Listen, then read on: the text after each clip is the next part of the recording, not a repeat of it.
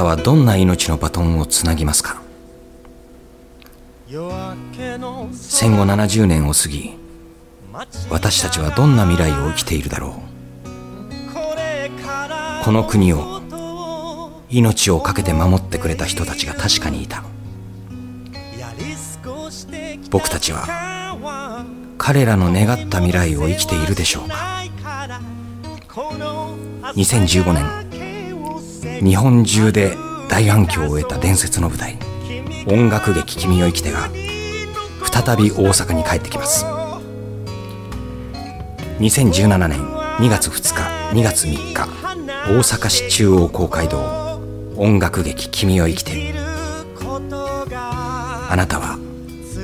どんな命のバトンをつなぎますか？たった今生きているという可能性。歩いて君が誰かにできたこと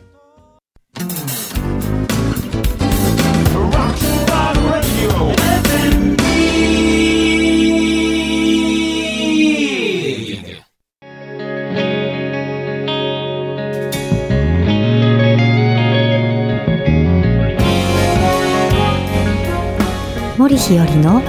ワトセトラジオ。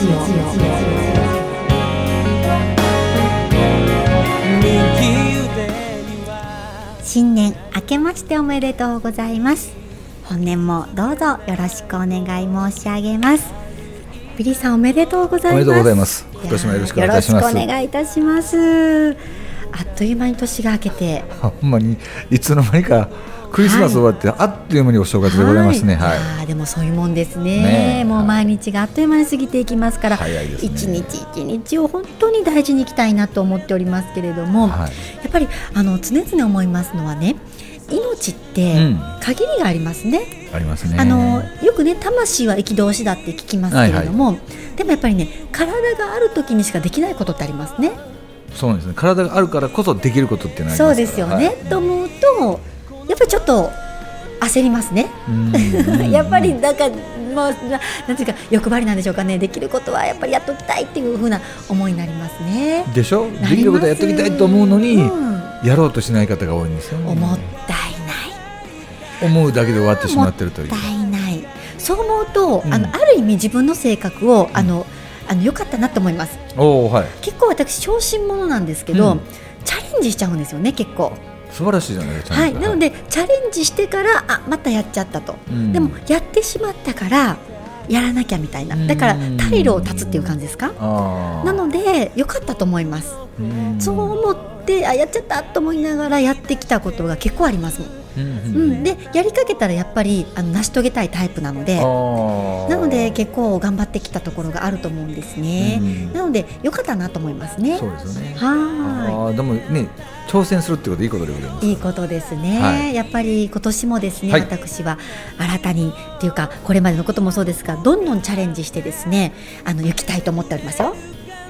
宣言しましたですね。あはい、はいじゃあ2017年度一体どんな挑戦するのか、はい、ちょっと今日は聞いてみたいと思いますそうですね、はい、かしこまりました。よろしくお願いいたします。お願いいたします。この空を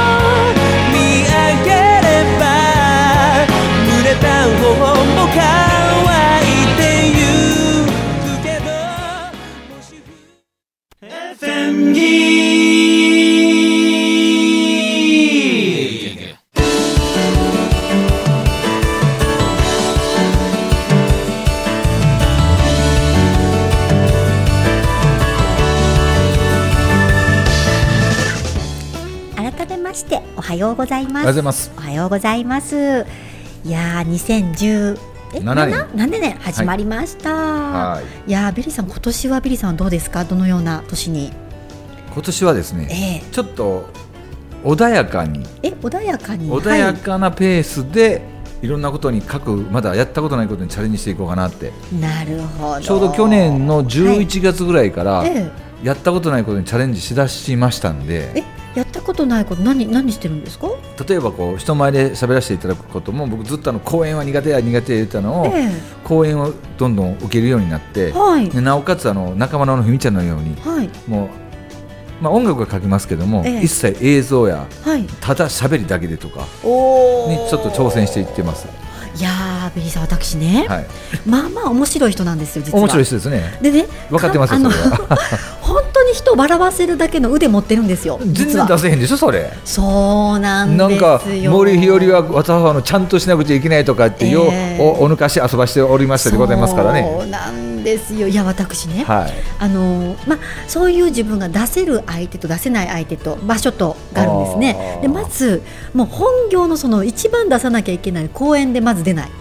ああまあでも公演は森ひよりさんの公演を出しちゃだめかもしれませんよ。じゃあいっか。いいんですね、うん、でも違った人でいうか、求めてたらね、うん、その辺出した方が面白いと思います。そうですね。いや私ねちょいちょい自分でも面白いなって思える時があってですね。その場所がですねまず一つは、はい、あの兵庫の日和塾、兵庫の日和塾はい。兵庫の日和塾はなかなかねあのはちゃめちゃあはちゃめちゃじゃないですよ。聞いてます聞いてます。面白い私。いや素のひろりさんが出てると聞いてます。はいそうなんですよ。なんでそれを出さないの？森ひよりっていう名前がバーンと冠に立つと、はい、急になんかちゃんとしなくちゃってなっちゃうような気がしてしまってるのは僕だけでしょうかね、はい。はい、やっぱりね私もねあのこじんまりとしたところで話せるみたいですね。大勢の前だとやっぱりいろんな価値観の方いらっしゃるかもしれないと思ってあのなんですかえっと一般受け話になっちゃうんですね。それこそ冒頭で言ったさ、はい、チャレンジ挑戦してみたらえ無理無理無理無理。ほらほらおかしいじゃないですか。あのねこれ僕教えてもらったんですけど、えー、あの挑戦っていう字と握るっていう字ってさ、えー、左側が信用なのか手辺の違いなのさで握るっていう字は、うん、心でしょ信用って、はい、と思ってるから逃げちゃうんであって、えー、手辺のように何か手を出す何か一歩踏み出すと、挑戦できるので、もうねこじんまりじゃなくてたくさんおろうが、もう急にあのはちゃめちゃなってみたらいっぺん。感じただって、ええ、もう別にこの放送ついてブランディングしちゃうけど、え、森ひよりさんっていうのを僕ブランディングは用しないけども、えー、と選手だったかな？年末に言ったように、あの新しい森ひよりさんの中にいるみこちゃんを出すんだったら、もうみこちゃんってさ、そのまんまやからさ、はい、いやでそ、ね,、のまま出すと、来てる人もそのまま出してくれるよ。うん。そうですか？でいやちゃんとしてるひよりちゃんの前では、うん、僕もちゃんとしなくちゃって思う、うん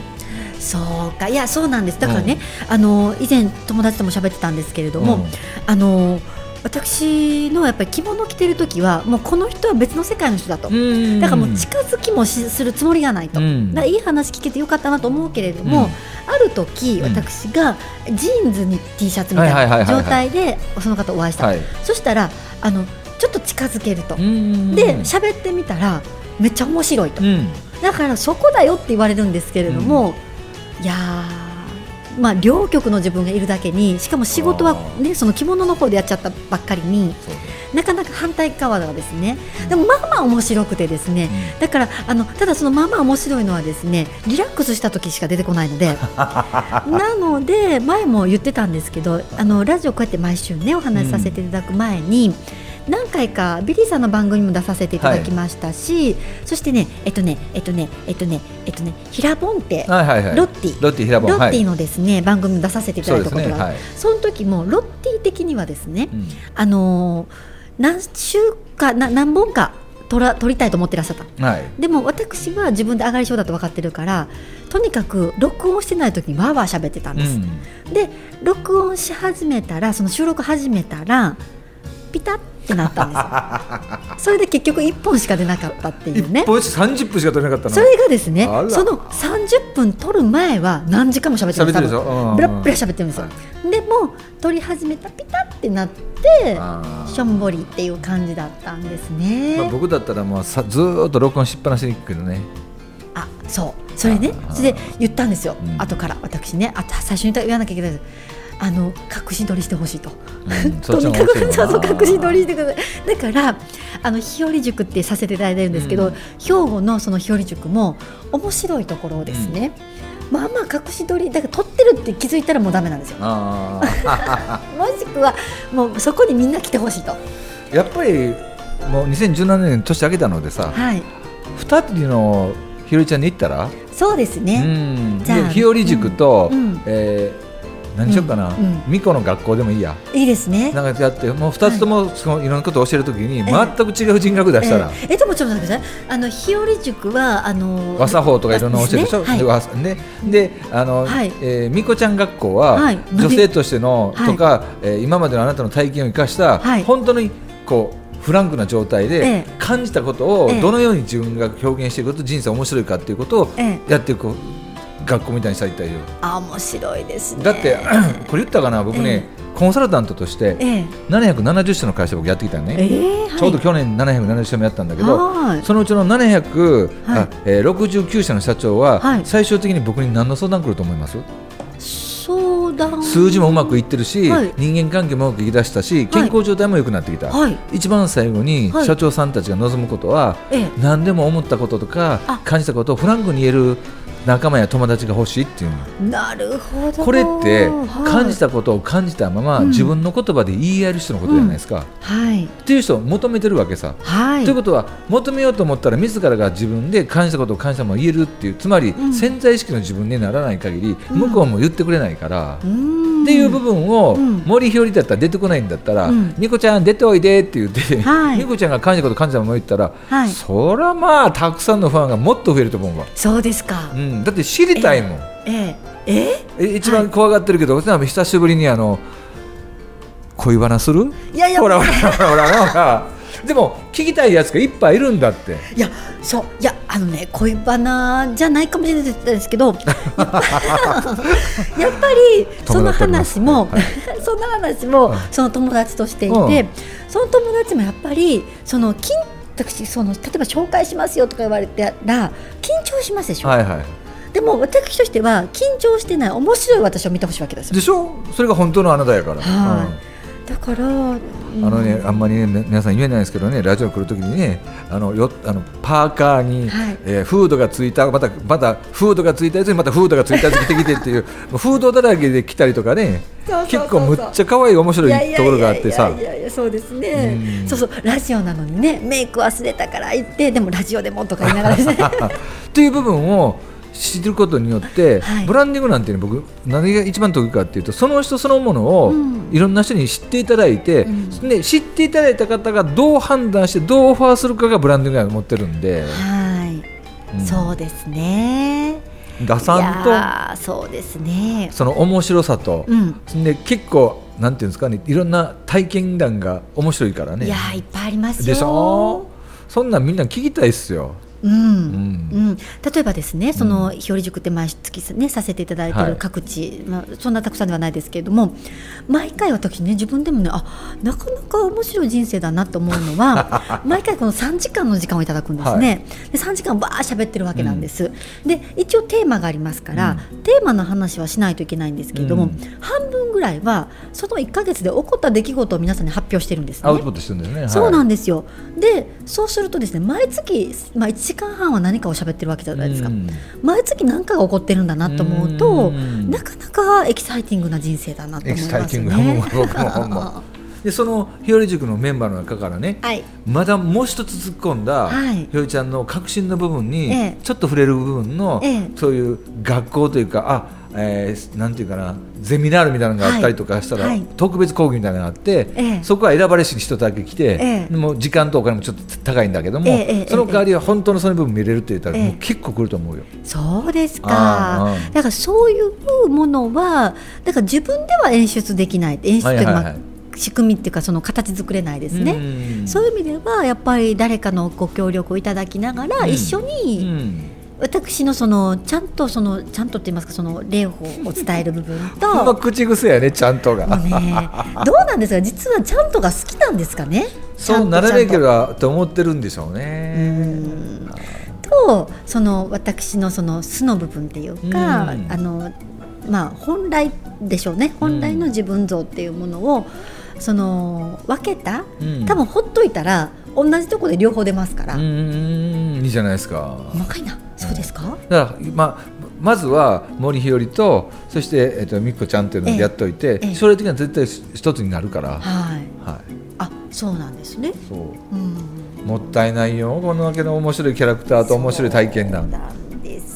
よ、うそんなふうな体験するなっていうね体験するからね。そうでですね。でも、うん、ほら全てのことはねあの必然だ必然だって言うじゃないですか。はいうんだからねやっぱりあのありがたいなと思います。やっぱり自分自身が何をすべきかっていうことがおのずと与えられてくるというかだから求めなくても、まあ、結局求めてるのかもしれないんですけど、求めなくても与えられたことを精一杯しているっていう人生ですよね。でもそれがなかなか面白いっていうかい。や今日ですねラジオの最初にですね、うん、あのえー、宣伝？の、うん、宣伝っていうんですかね。あの、まあ、コマーシャルコマーシャルが流れて、はい、それをねお聞きしていてあこれもご縁だなと思ってですね、うん、私あの去年の年末11月ぐらいからですね、はい、ご縁があって今回のそのえー、音楽舞台劇はですね、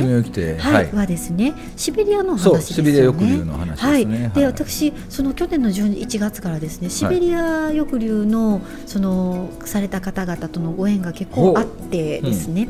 であこれもご縁だなって思っているんですね。でそもそもはですね、あるあのおじいちゃまですよね。もう結構なお年の男性の方がですね。その方はまだまだその戦時中っていうのはまだちっちゃかったのでその方が戦争に行くっていうわけではないんですけれども、うん、その方のお父様がですね、はい、あの戦争に行かれてそしてあのシベリアに行かれてそのままシベリアで亡くなったっていう方なんですね。うん、でそのご本人はですね満州で生まれて、うん、で終戦はあの今の、まあ、北朝鮮の土地ぐらいで終戦を聞いたから自分は、まあ、帰ってこれたと。はい満州の本土にいた人たちは帰るのが難しかったんだみたいなことをおっしゃっていらっしゃったんですね。でその話をですね私はあの兵庫県の宝塚市にあるですね、はい、はい、高崎記念館というところでお話を伺ってたんです。はいはい、ご存知ですか？はい、そうですか。はい、私ですねあの最近は宝塚市に行く機会が何度かあってですね。それであの高崎記念館っていうところがあるということそれから知ったんですね。ですから知ったのも去年ぐらいから知ったんです、はい、でその高崎記念館っていうのはどういうところかと言いますと、はい、高崎辰之助さんという方、はいがいらっしゃって、うん、その高崎辰之助さんという方のご自宅でいらっしゃったところを、今記念館にされて、ね。はい、そして2階に資料室を残していらっしゃるんです、うん、でそこをコーディネートしてくださった方がどういう意図があったかというとその高崎辰之助さんがですね満州のその本土で満州のその国の中であのまあ、国策の会社なんでしょうかね、うん、その会社の初代総総統総統をされていらっしゃったというご縁があって、満州つながりでしかもその、えー、おじいちゃまのですね、うん、そのお話させ聞かせていただいたおじいちゃまのお父様と、うん、きっと高崎さんがご縁があるだろうということで、うん、だったらきっと喜ばれるだろうということでですねそこでみんな集まってですねお話を伺うという機会をいただいたんですね。はい。でやっぱり満州に残された方戦後ですね結構たくさんいらっしゃってでそのどうしても日本に返してあげたいんだっていうことで高崎さんがですねお手紙を書かれるんですけれども、うん、鮎川さんという方に送ってらっしゃるんですね、うん、ちっちゃいちっちゃい文字で書いてらっしゃるのがその高崎記念館には残っていてですね、うん、それはちっちゃくちっちゃく書かないといけなかった、あの検検閲？検閲に引っかかってしまったら、はい、その手紙は届かないだろうとなのちっちゃくちっちゃく書いてですねとにかく船を出してほしいということ、うん、そしてちっちゃくちっちゃく畳んでなんかお洋服に縫い付けて、うん、そして届けてくださった方がいると、うん、その鮎川さんという方はお手紙を受け取られる鮎川さんという方はあの今でいう日産、日産コンツェルの創始者の方だそうですね、はい、でその方がそのお手紙を受け取って船を用意してくださったということなんです、満州に残されていた方の約半分ぐらいの方が、その方々のご尽力によって日本に帰ってくることができたというお話を伺って、はいそういうお話を伺いながらその満州がどういう満州で、えー、シベリアがどういう状態だったかということもそのおじいちゃまはですねご自身でお調べになって、うん、そしてお父様からの遺書も受け取ってですねそれでいろんなまあ書物を書いてらっしゃる。いつかその方の書物がですね私は本になったらいいなとかもしくは映画になったらいいななんて思ってはいるんですね。でその方がおっしゃっていらっしゃったのはやはりご自身は満州から日本に帰ってきてお父様が今、ね、そのシベリア行ってしまってますから、はい、お母様のご実家に過ごされていて、うん、でもそのご実家でもですね満州から帰ってきた人たちやっぱりちょっとしたなんかこう偏見があってですね、あのあまりあの心地よく過ごせる状態ではなかったということでそのままオーストラリアに移住されるんですね。今は日本に対してもオーストラリアに対しても感謝の気持ちがあってあの日本とオーストラリアを姉妹都市を結ぶなどするようなお仕事をなさっていらっしゃる方なんですね。であのその方がですねそのやっぱり自分自身が書いた手記とか例えばお父様の遺書とかはご自身のお嬢様たちとはもうオーストラリアで過ごしていらっしゃるので日本語も読めないと。なのでこのまま残してもおそらくあの埋もれてしまうだけだということでその書いた書物の行き先ですとかそしてお父様の遺書はあの靖国神社が預かってくださるようになったみたいなんですね。そうすると皆さんに読んでいただけるということで、だったんですよね。そういう話を例えばまた日和塾ですとかいろんな方々にお話ししますとね、そうするとあ実はって言っていろんな情報を提供してくださる方がいて、ある方がその兵庫県の日和塾でいつも送り迎えしてくださっている方がですねあの実は私の家にですねシベリア抑留から帰ってきた方方が、うん、あのご自身の手記を書いてらっしゃって、うん、それを預かってるっておっしゃるものですね、はいはい、でそれも同じような理由であの近い人ほど話聞いてくださらなかったりするんですよね、うん、その方もやっぱりお子様とかはあまり興味を持ってないと、なのでこの手記はあのあのそのその方とそのいつも送り迎えしてくださる女性とそのご主主人がとてもあの歴史がお好きでいらっしゃってなのでいつも熱心に話聞いてくださるからということであのきっと大切にしてくださると思われたのかある日突然あのそのご自身が書かれた手記を持ってこられたそうなんです。それを預かってますとおっしゃっていらっしゃってそれをあの私お借りしに行ったんですね。それでそのお借りした手記を読ませていただいて、でコピーしていいっていうことでしたのでねコピーをさせていただいてまあそのオーストラリアのおじいちゃまですとかに、あのお渡しをさせていただいたんですね。で読んでいますとやっぱり大変な状況があって、うん、その皆様の、まあ、命がけの国守りの上に私たちは生活をさせていただいているということなんですね。ですから決してそのそういったことに対する感謝の気持ちとかその出来事自体を風化させてはいけないなと思う中でそういう音楽劇をしてくださるですとか、うん、そうやって言い伝えてくださる方がいらっしゃるということはとてもありがたいことだなって思うんです。うん、だからやっぱり多くの方々に見ていただきたいなって思います。ね。はい、あの本当にまあ手記を読ませていただく例えばですね、やっぱりシベリアっていうのは凍土ですよね、あの凍ってますから、めちゃくちゃ寒いですからね。はい、あの掘れないんですよね、土を。なので仲間が亡くなっていってもお墓を作ってあげることさえできないと、うん、だからそのご遺体をですねあの置いておくことしかできないと、うん、そうしますと狼さんたちがですね食べに来てしまう、うんはいはい、仲間を狼に食べられてしまうその心境って、もう本当に精神状態も本当に大変なことだったと思うんですね。そして1日に食べられる食料は黒パン1個って書いてあって、はい、もう大変な労働の中でですね、それでよく生きていらっしゃったなって生きて帰ってこられること自体がですね本当に奇跡だったんだろうなって思いますし。それはシベリアを,、まあね、をはじめとして各地であった出来事なんだろうなっていうふうに思いますとやはりありがたい今日本があるということもありがたいことで私が今こういった活動といいますか自分自身の志を持って活動させていただいている原動力がですね気持ちがですね2つありまして、うん、1つはやっぱり申し訳ないという気持ち、はい、そう言って命がけで守ってくださった日本がある、うん、その命がけで守ろうとした日本は今の日本でいいと思ってくださるのかどうかと思う気持ちですよね。もちろん今でも素晴らしい国ではあると思いますけれどもなんとなくこんなもんじゃないという思いがある。そこから思う気持ちがもう一つの気持ちがもったいないという気持ち。もっともっともっともっともっとたなんていうんですかね。あのなんていうんですかね。もっと美しい日本があるって思ってしまう。だから申し訳ないという気持ちともったいないという気持ちがあるから今どう生きるかっていう中で自分自身の活動をさせていただいているっていうことがあるんですよね。あのね、先週からの続きかもしれませんけど、はい、森ひよりさんっていう部分はそのある意味表の方のね、はい、本当の表の世界っていうかその和作法とか、うん、見た目のところの部分のところの講師の先生であり、うん、僕はその今の心の部分とか、はい、本当に70数年前に、本当に命がけで僕らのこの今の時代をどのように思ってたかわからないですけども、はい、国を守ってくださった人がいたっていう事実がね、えー、知ってる人と本当に知らない人といっぱいいるじゃないですか,、はい、こういうのっていうのは誰かがちゃんと伝えていかないかんので、はい、そういうある意味こう影の部分というか今本当は表立ってはいけないんだけれども、本当にあったことを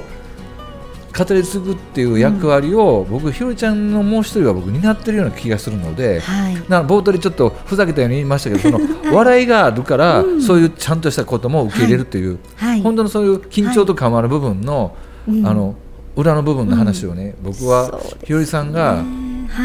今までの今森ひろりさんと違う、まあ、それがレコードでいう A 面だったら、B 面のニコちゃんという部分で、そういうのを語っていってでそれをまた聞いた人たちがまた語っていくっていう、僕ね、そんなことが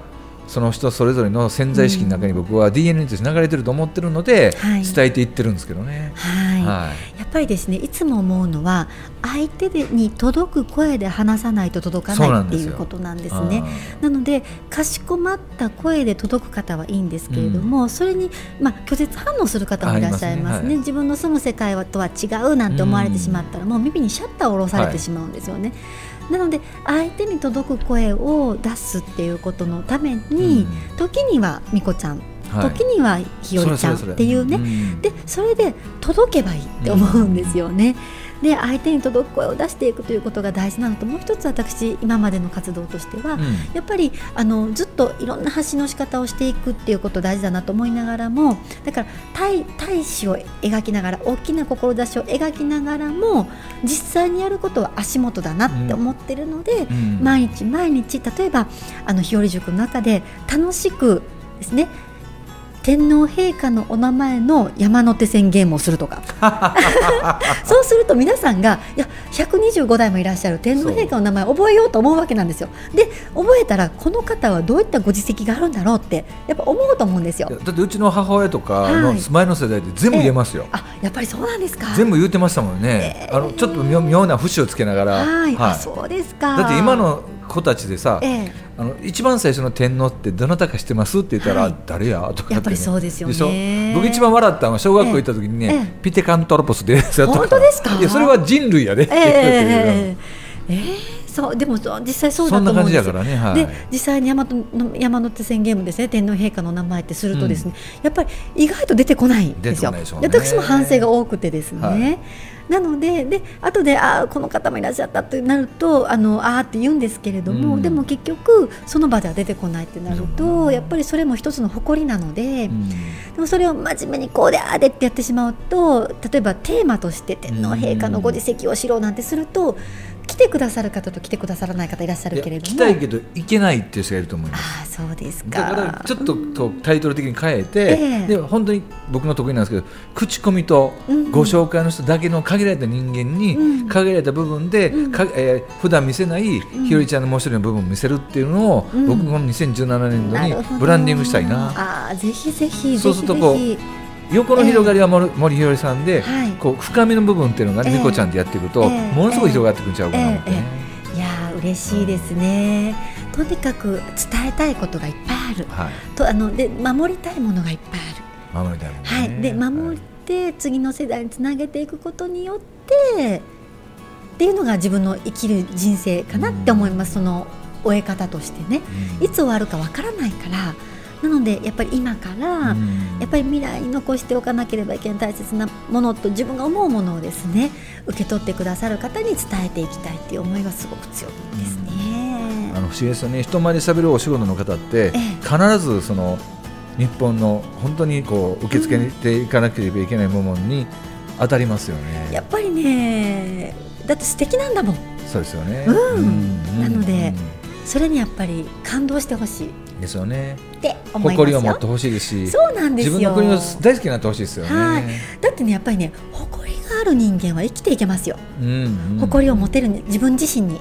誇れる人間っていうのは生きていけると生きる力になると思います。そうですよね。はい、自分が実際激痩せした時に、何に生かされたかと思うと生かされたものだけ一つ二つだなと思ってますけど、はい、その一つがやっぱり誇りですもん。誇りね、はい、それを思わせていただけるような国柄があるということはもちろんそれぞれの国柄にあるんでしょうけれども、うん、日本にもある。そのを感じさせてあげられないということは大人としてやっぱり責任ですよね。ねはい、じゃあ2017年は誇りを持って生きてくださいと、うん、そうですね。今日は始まりでございました。はい。今年も一年よろしくお願いします。よろしくお願いいたします。どうもありがとうございました。ありがとうございました